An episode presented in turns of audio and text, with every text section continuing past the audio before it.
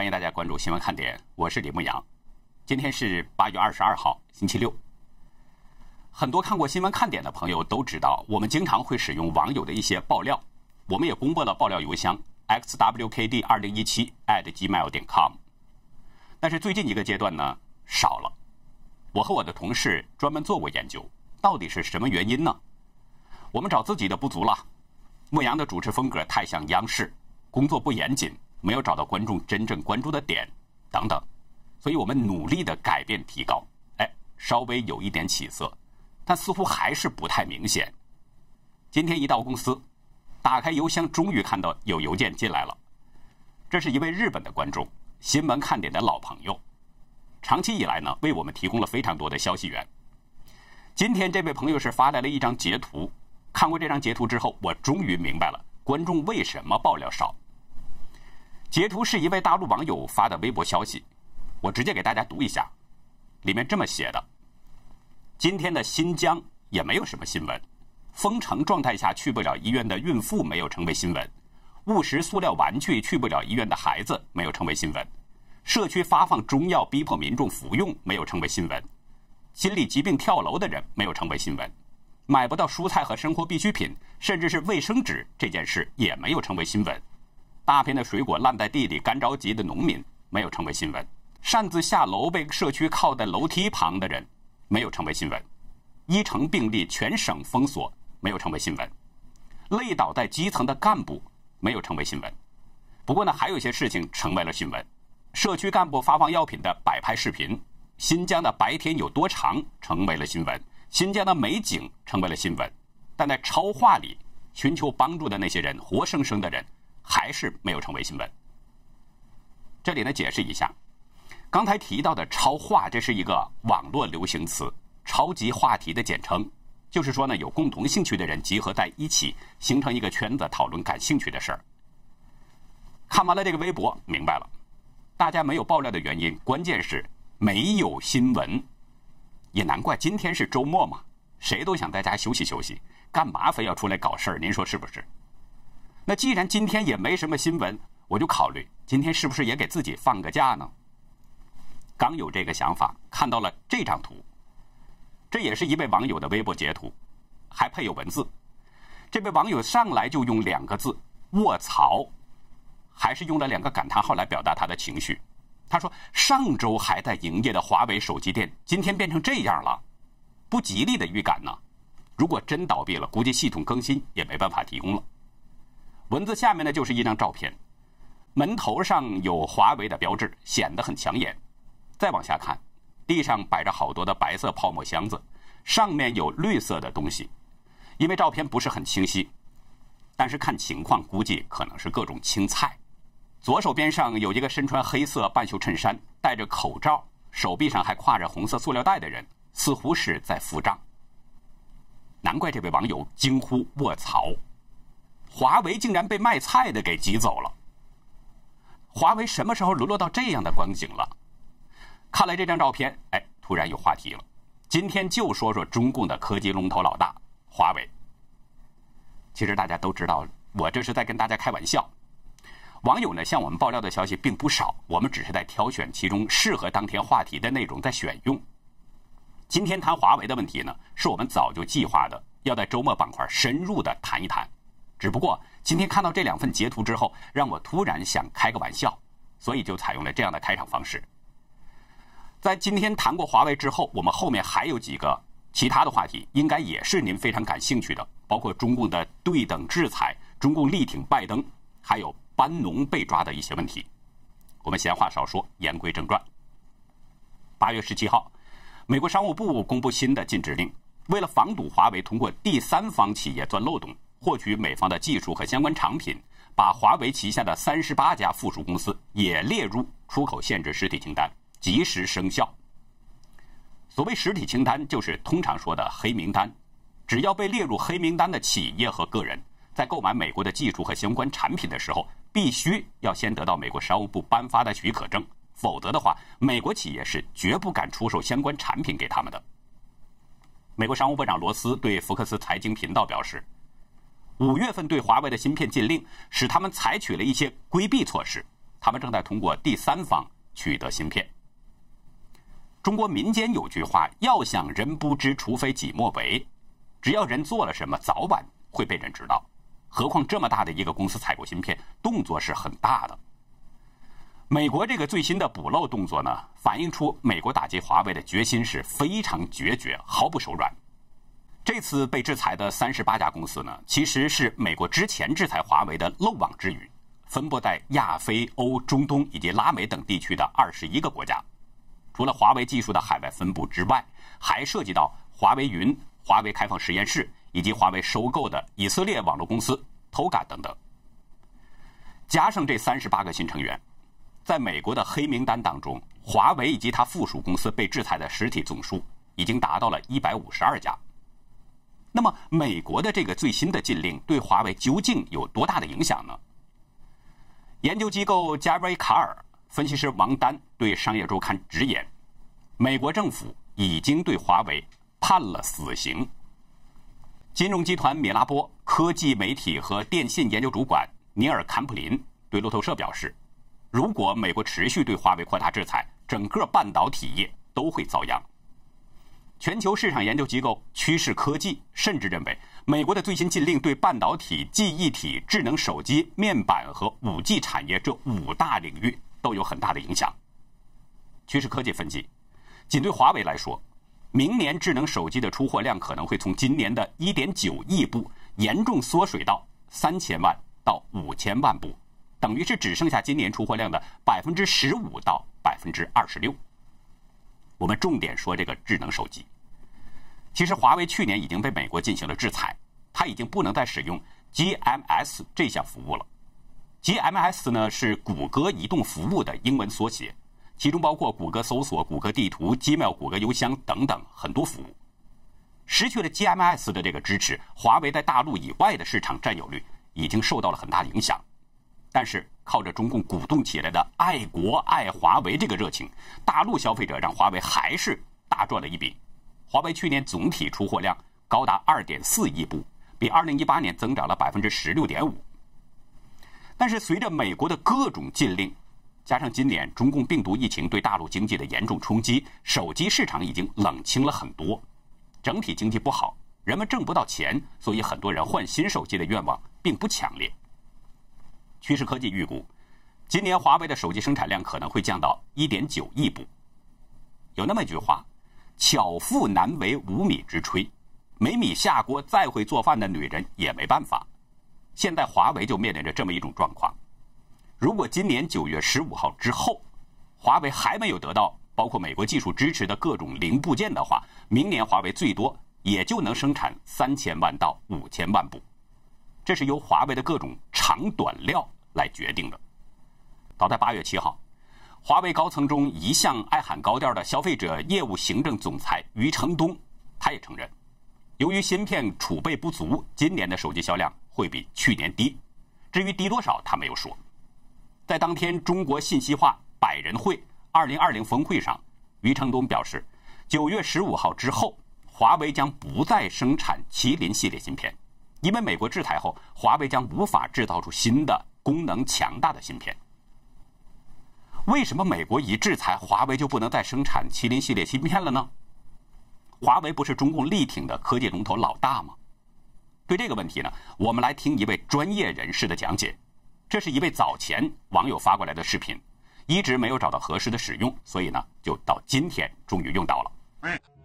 大家都知道，麒麟的芯片是自主研发的。既然是华为自己研发的，为什么还要任美国摆布呢？因为华为的自主研发仅仅停留在设计阶段，流片和量产还是需要代工厂进行配合生产的。美国新的禁令发布以后，设计阶段也遇到了一些小问题。虽然半导体 IP 盒的基础设计，华为已经从 ARM 公司那儿买断了，但刚刚我们说了，顶级的芯片设计厂商还要根据自己的需求对这个芯片进行进一步的改造。那么既然牵扯到改造，就难免得使用软件。还记得我们刚刚说的这个 EDA 软件吗？现在就卡在这儿了。这部分最尖端的技术基本。是被美国垄断的。EDA 市场目前有三个巨头，前两个都是美国厂商，他们的市场份额合计超过了百分之五十。而第三家虽然被德国西门子收购了，但总部仍然在美国。这里需要解释一下，视频中提到的 EDA 是电子设计自动化的英文缩写，是指利用计算机辅助设计 CAD 软件来完成超大规模集成电路芯片的功能设计、综合验证等等流程的设计方式。就是说，你如果想进行集成电路芯片设计，目前还只能是通过这种 EDA 软件来完成。而视频中说的 EDA 市场有三个巨头，指的就是新思科技、节奏和导师这三家公司。我们接着来看这位年轻人的分析。虽然我们刚刚说那仨货都号称自己有全套的解决方案，但目前在业界也仅仅存在理论上的可行性，实际上是没有人这么干的。目前业界普遍的解决方案是三家的东西混着用。这里值得庆幸的是，据说华为下一代五纳米制程的芯片已经完成了设计。从一个制程顶尖阶段的寿命可以判断，未来几年用不了最强 EDA 还暂时不会造成太大影响。但更恶心的还在后面呢。由于华为没有自己生产芯片的能力，而美国又特别点名了半导体制造行业，只要你用了我们国家的技术，我不论你的国籍，你都得管我要许可证。才能跟华为进行交易。按照这套逻辑，不要说华为唯一的指定代工厂台积电，就连同样来自中国大陆的中芯国际，由于无法彻底规避美国的技术，也没法帮华为生产芯片了。那么用不了这几家，咱们就不能另寻他谋吗？不行。因为在最尖端的芯片制造上，就比如我们刚刚提到这个七纳米工艺，全球范围内只有两家公司能加工，一个是台积电，另一个是三星。而制约这个七纳米工艺制成的是七纳米的光刻机。所以现在咱们又回到光刻机上了，它可是号称造芯片的究极神器，其制造难度不比制造氢弹容易。现在台积电和三星用的七纳米光刻机都来自于一个荷兰的公司 ASML，就光这么一台七纳米的光刻机，售价就是一亿美元。虽然价价格不菲，但其实能用钱解决的都不是问题。问题是现在有钱，人家也不卖给你。比如我们刚刚说的中芯国际，他也找了荷兰的 ASML 订了七纳米的光刻机，但碍于美国人插这么一脚，至今没有发货。聊到这儿，我估计又有小伙伴有疑问了：一个荷兰的公司，我又没直接卖给华为，你美国管得着吗？他还真管得着，这就要牵扯到九六年签订的马森纳协定了。它是以美国为首，成员国包括荷兰的四十二个国家组成的。这个协定基本已经演变成美国控制着它一众的小弟，不把高新技术卖给非成员国，而没在成员国内的我们就被安排的明明白白了。之前中国人造不出来的氢弹，经过这么多年的努力也造出来了。那么我们有没有企业在突击七纳米的光刻机呢？答案是有的，它的名字就叫做上海微电子。但先别高兴的太早，他们预计在二零二一年，也就是明年才能交付首台国产的二十八纳米光刻机。业界普遍认为，上海微电子的技术和荷兰最尖端的 ASML 有着将近二十年的差距。其实二十年吧，也不是完全追不上的地步，但华为，特别是华为手机等不了了。这位年轻人的语速比较快，但是讲解确实比较清楚。我不知道大家听了这位年轻人的分析之后是什么感觉？我是真的觉得华为离死不远了。华为的留言板上有一名员工提出了一个很现实的问题：假如在八月十七号，所有微芯片，不论是先进的、中等的还是落后的，都被禁了，我们还能生产什么产品？有分析人士表示，美国的这项禁令可能会结束华为主要的智能手机和五 G 业务，还会影响到其他部门，比如云计算。游戏和虚拟现实 VR 等等。昨天《金融时报》有一个消息，说美国制裁下部分华为员工担忧被裁员。文章引用华为员工的说法，说华为公司已经进入了战时状态。一名华为研发部的员工表示，华为公司一直呼吁我们要习惯这种战时状态，但我们还是很担心我们的利益会不会被牺牲，我会不会被裁员。这名员工的担心并不是个别现象，因为那些特别担心的人已经辞职了。另一名工程师表示，他已经不需要加班了，这令人不安。有朋友可能不理解，不需要加班怎么会令人不安呢？我们在以前的节目中曾经介绍过，华为公司创始人任正非是中共军人出身。任正非管理企业的方式方法呢，都是采用半军事化管理，在企业员工当中宣传狼性文化。所谓的狼性文化，就是要员工拼了命的工作，加班是非常稀松平常的。而在国外的员工不仅要加班，还要努力偷到外国的高新技术。大家可以去看看我们以前关于华为方面的节目，我们专门有一个合集，这里就不再重复了。一位华为员工向《金融时报》透露。随着华为在全球业务增长几年后，现在开始缩减人员，转岗、离职和裁员数量正在上升。这名员工介绍，华为全球营销团队的裁员和转岗人数是最高的，已经有多名高管辞职了。二零一三年，华为有百分之六十五的营收是来自海外市场，那相比之下，去年只有百分之四十一。一名华为人力资源部的员工也指出，越来越多的员工都从海外回来了。以前员工要排队申请外派岗位，但现在人们都在重新审视这个选项，外派岗位变少了，申请者也担心日益加剧的这个国际紧张形势。华为的变故也影响到了他的附属公司。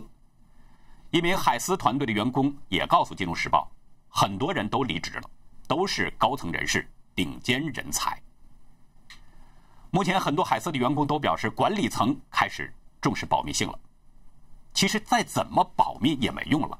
就像我们开头提到的那张照片，这就是华为的最真实写照。华为在任正非的打造之下，一直都很神秘，但不还是被美国人发现问题了吗？任正非是华为的创始人。但是他却仅仅拥有华为百分之一点零一的股权。任正非自称呢，说百分之九十九的股权是员工所有。但是这骗得了谁呢？他的幕后是中共的军队和中共国安部，华为设备也都暗藏着后门或者是植入软件。所有使用华为设备的人，他的相关资料就会自动的上传到中共的国安部。对国内百姓来说，华为就是身边无时无刻不存在的监控器；对外国来说，如果把中共比作八爪鱼的话，华为就是它的一条条触手，对外国进行盗窃，这才是美国一定要狠狠制裁华为的原因所在。至于中共自称说华为被制裁是因为五 G 技术超越美国领先全球，才引来了眼红和封杀，实际情况根本不是这样，科技界从来就没有这么看过。美国高通公司 CEO 波伦科夫指出，华为技术并没有领先美国。只是五 G 部署，尤其是基站建设数量发展很快，是有史以来首次美中并驾齐驱，打破了中国通常比美国慢两到五年的规律。余承东去年三月就说过，华为有五千多人在参与开发鸿蒙操作系统，去年秋天或者是最晚今年就可以上路。他当时声称呢，即使不用谷歌的安卓系统，也可以独立生存。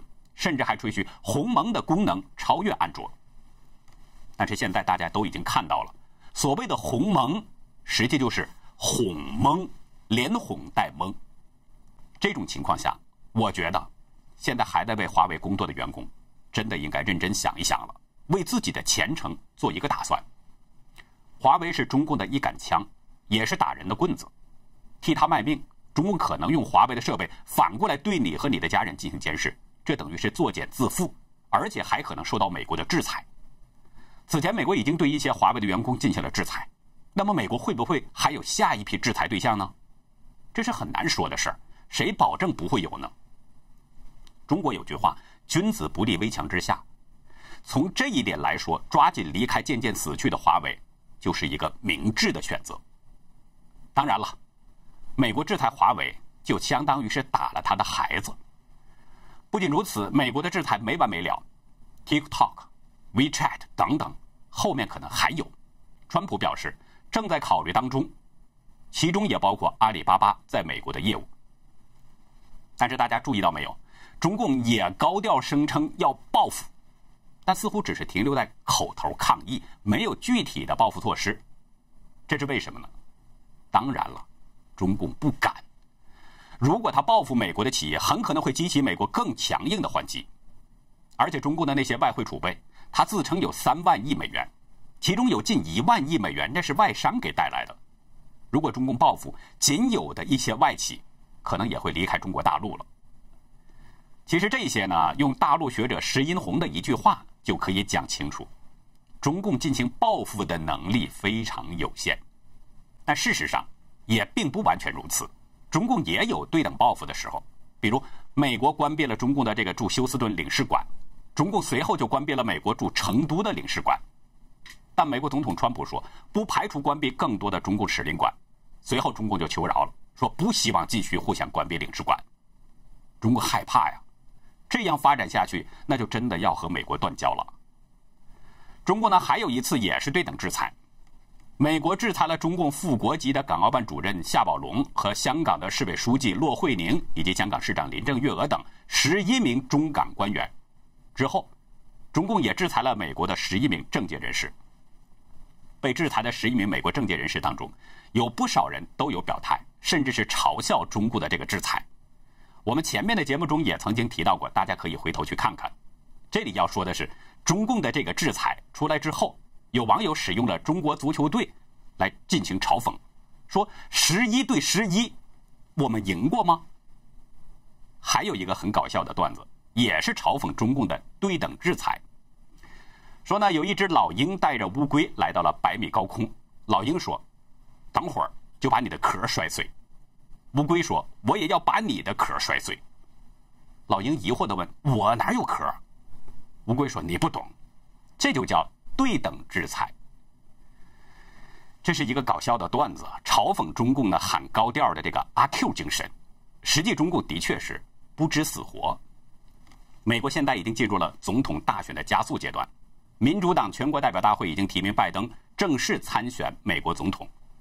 就在拜登被提名的前一天，也就是十九号，中共官媒《环球时报》刊登了一篇文章，其中援引中共的分析人士的话说：“如果拜登赢得大选，美国可能会继续对中共采取强硬态度，但从战术上讲，美国的做法将更可预测，拜登比川普更容易打交道。”这一观点。得到了许多国家的认同。对中共官媒力挺拜登这件事儿，美国的主流媒体好像都没看见，我也只能是呵呵了。大家知道，川普曾经明确讲过，中共是希望拜登赢的，也不止讲过一次了。为什么呢？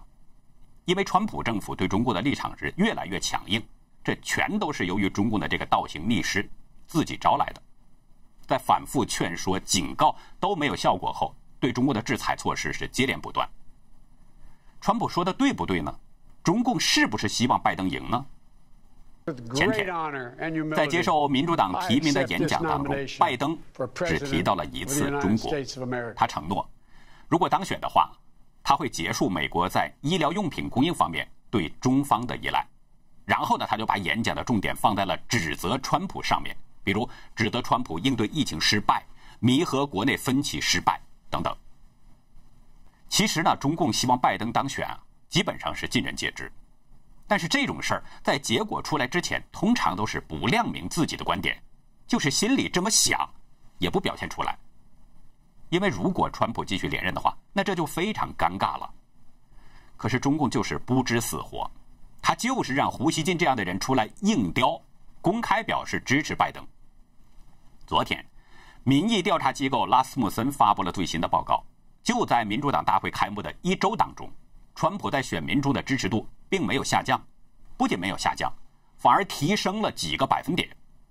从十七号到昨天二十一号五天当中，川普的民意支持度从百分之四十七升到了百分之五十一，而这个比率在共和党当中更高，高达百分之九十六。也就是说。在民主党火力最猛、攻击川普最厉害的时候，川普却得到了更多人的支持。那么下周共和党也要召开全国代表大会，川普的民意支持度会不会被继续拉升呢？这个答案几乎是肯定的。那么大家想一想，如果川普连任坐庄，会不会更猛烈的打击中共呢？这是人之常情啊。所以你说，这不是中共在自己找死吗？昨天呢，有一位朋友给我写信，让我说说班农的事儿，说呢大陆所有的媒体都在疯炒，但他不相信大陆媒体，所以希望我也谈谈。说实话，这是一个非常拉风的话题，也一定会赢得更多的点击率。但是对这件事儿，我还是真的没有看得特别懂，所以也不好说什么。不过呢，可以先介绍一点我所了解的情况和背景，也是挺有意思的。前天班农突然被抓了。被抓的原因呢？我们稍后再会讲。但是被抓的当天下午，他又以五百万美元获得保释。保释的条件是他在案件审理期间，他只能在纽约和华盛顿特区活动。同时，如果没有被允许的话，他也不能使用私人飞机和船只。班农在离开法院的时候，对媒体说了这么一句话：“这整个风波是为了阻止那些想要建墙的人。”昨天，班农在自己的作战室博客上再次表示，他的被抓是一项政治打击任务。他说：“我不会让步，这是一项政治上的重要工作，我会长期坚持下去。我是为了战斗而来，我将继续战斗。”这位六十六岁的老人在博客中指出。边境墙必须修建。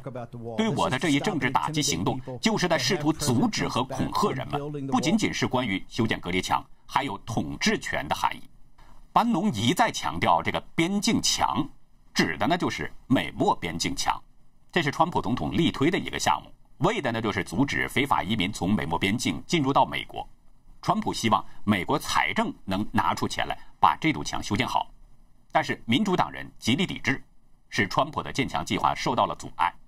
在这种情况下，班农和另外的三个人，就是科罗拉多州的谢伊、佛罗里达州的科尔法奇和佛罗里达州的巴多拉托，一起开始了民间的众筹建墙活动，名字就叫“我们建墙”。至今呢，已经募集了两千五百万美元。班农被抓的同时呢，谢伊、科尔法奇还有巴多拉托也一起被抓了。指控他们一项合谋进行电信欺诈，还有一项合谋进行洗钱。这些指控最高可判处二十年的监禁。有人可能会认为了，班农他们的这个活动是不是与川普有关呢？错了。川普在谈到募捐修建边境墙的这个个人项目的时候，明确说：“我不喜欢那个项目，我认为这是出于炫耀的原因。”他还说，已经有一段时间没与班农说过话了。白宫新闻秘书凯莱麦肯纳尼也在声明中表示，总统一直认为边境墙必须是一个政府项目，它太大太复杂，不能私下处理。起诉班农的呢是代理检察长斯特劳斯，负责审理的是纽约南区联邦地区法院。为了方便呢，我们后面就用纽约南区法院的英文缩写来简称，就是 SDNY。为什么是代理检察官起诉班农呢？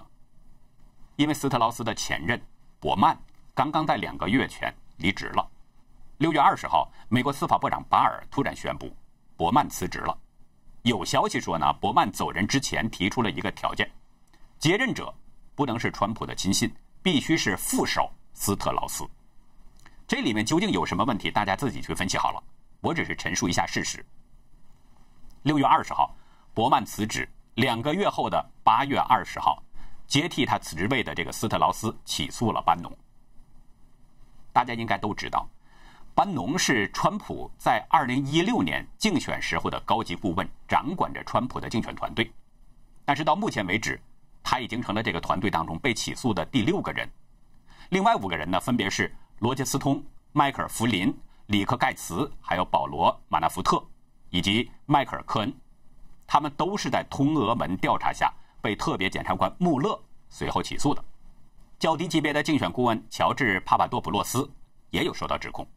那事实已经证明了，通俄门就是美国版的莫须有。川普曾经说过几次，这是民主党对他的政治猎污。我们再来说一下这个纽约南区联邦地区法院，就是 SDNY。它的上一级法院呢是联邦第二巡回上诉法院。关于 SDNY 呢，有一个微信公众号，在班农被抓之后就发了一篇文章，介绍的挺详细。这篇公号文章罗列了六件事，这六件事都可以在网上查到了，大家可以去查一下。第一件事，就是川普宣誓就任美国总统后的第三天，也就是2017年的一月二十三号，有一家叫做华盛顿公民责任与伦理的非营利组织，在 SDNY 提起控告。指控川普持续的商业行为违反了宪法薪酬条款。SDNY 在去年对这桩案子进行了裁决，支持那家非营利组织的指控。不过呢，今年二月，联邦第二巡回上诉法院驳回了 SDNY 的裁决。第二件事儿，同样发生在是二零一七年六月十二号，川普发出了一条推文，遭到了多名反对者的留言攻击，随后川普就拉黑了其中的七个人。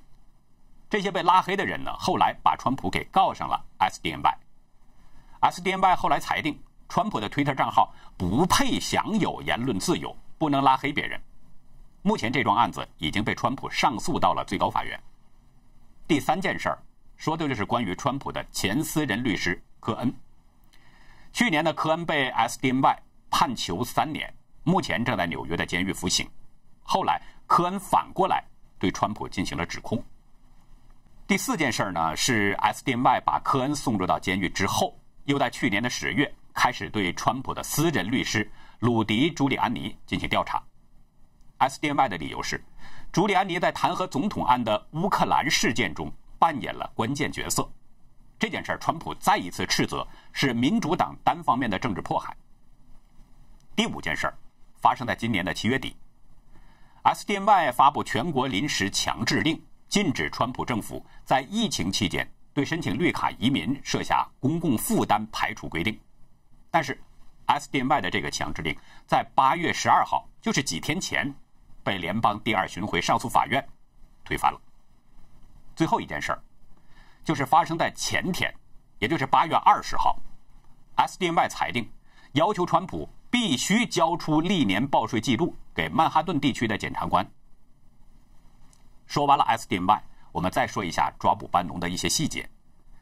端传媒报道说呢，据一位执法部门的消息人士透露。班农是被检察官办公室和美国邮政检察局的特工逮捕的，是不是很奇怪？不少美国媒体呢都用了差不多的字眼，奇怪的、怪异的、令人惊讶的这一类的形容词来描述这件事儿。班农事件肯定还没完，我们仍然会继续观察。如果您有更深的内幕资料呢，请别忘记发到 xwkd 二零一七 at gmail 点 com，这是我们的爆料邮箱。那好，以上就是今天的节目。如果您喜欢新闻看点，请别忘记点赞、订阅，并且分享给您周围的朋友。感谢您的收看，再会。